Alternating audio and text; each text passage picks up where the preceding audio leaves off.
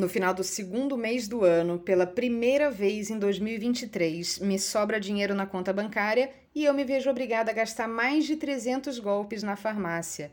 Em remédios. Não, e pior, não bastasse ter que despender uma grana alta, um dos medicamentos é sublingual, sabor morango, e o outro é mastigável, sabor laranja.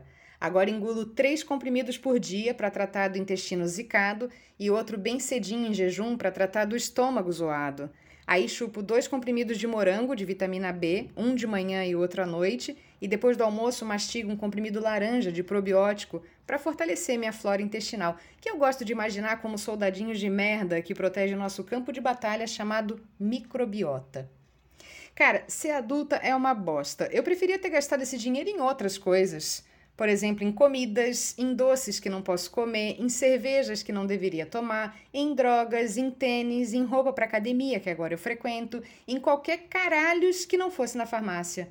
Ou até gastaria na farmácia, mas em shampoos, em sabonetes, em cremes e coisinhas infinitas que adoro comprar mesmo sem precisar. Tipo aqueles estojinhos, lencinhos e outrosinhos que ficam dispostos nas prateleiras, servindo como armadilha de pegar trouxa, sabe?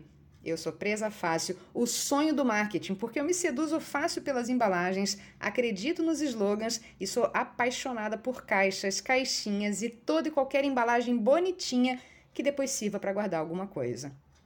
Mas não. Investi meu suado dinheirinho em medicamentos que prometem um bem-estar que daqui confesso que parece até utópico. Mas a promessa é boa, literalmente promissora. Minha esperança é não passar mais tanto mal daqui a 85 dias, quando acaba o tratamento todo.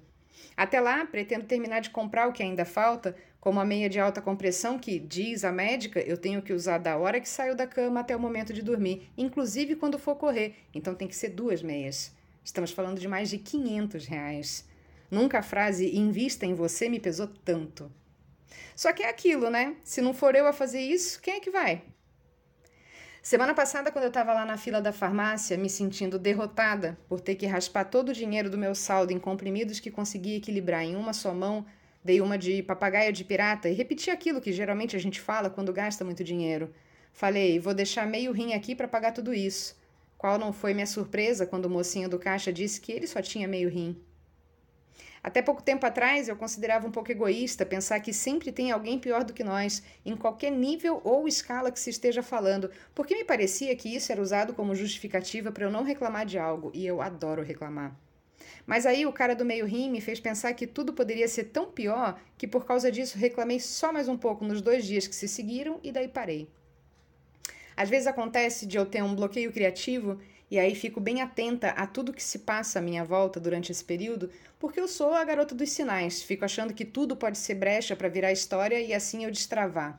Mas a verdade é que, mesmo quando eu não posso usar os eventos da minha vida para rechear a minha deliciosa ficção, há muitas mensagens em todos os cantos, por todos os lados, o tempo todo. Ultimamente eu vejo uma que diz: confia.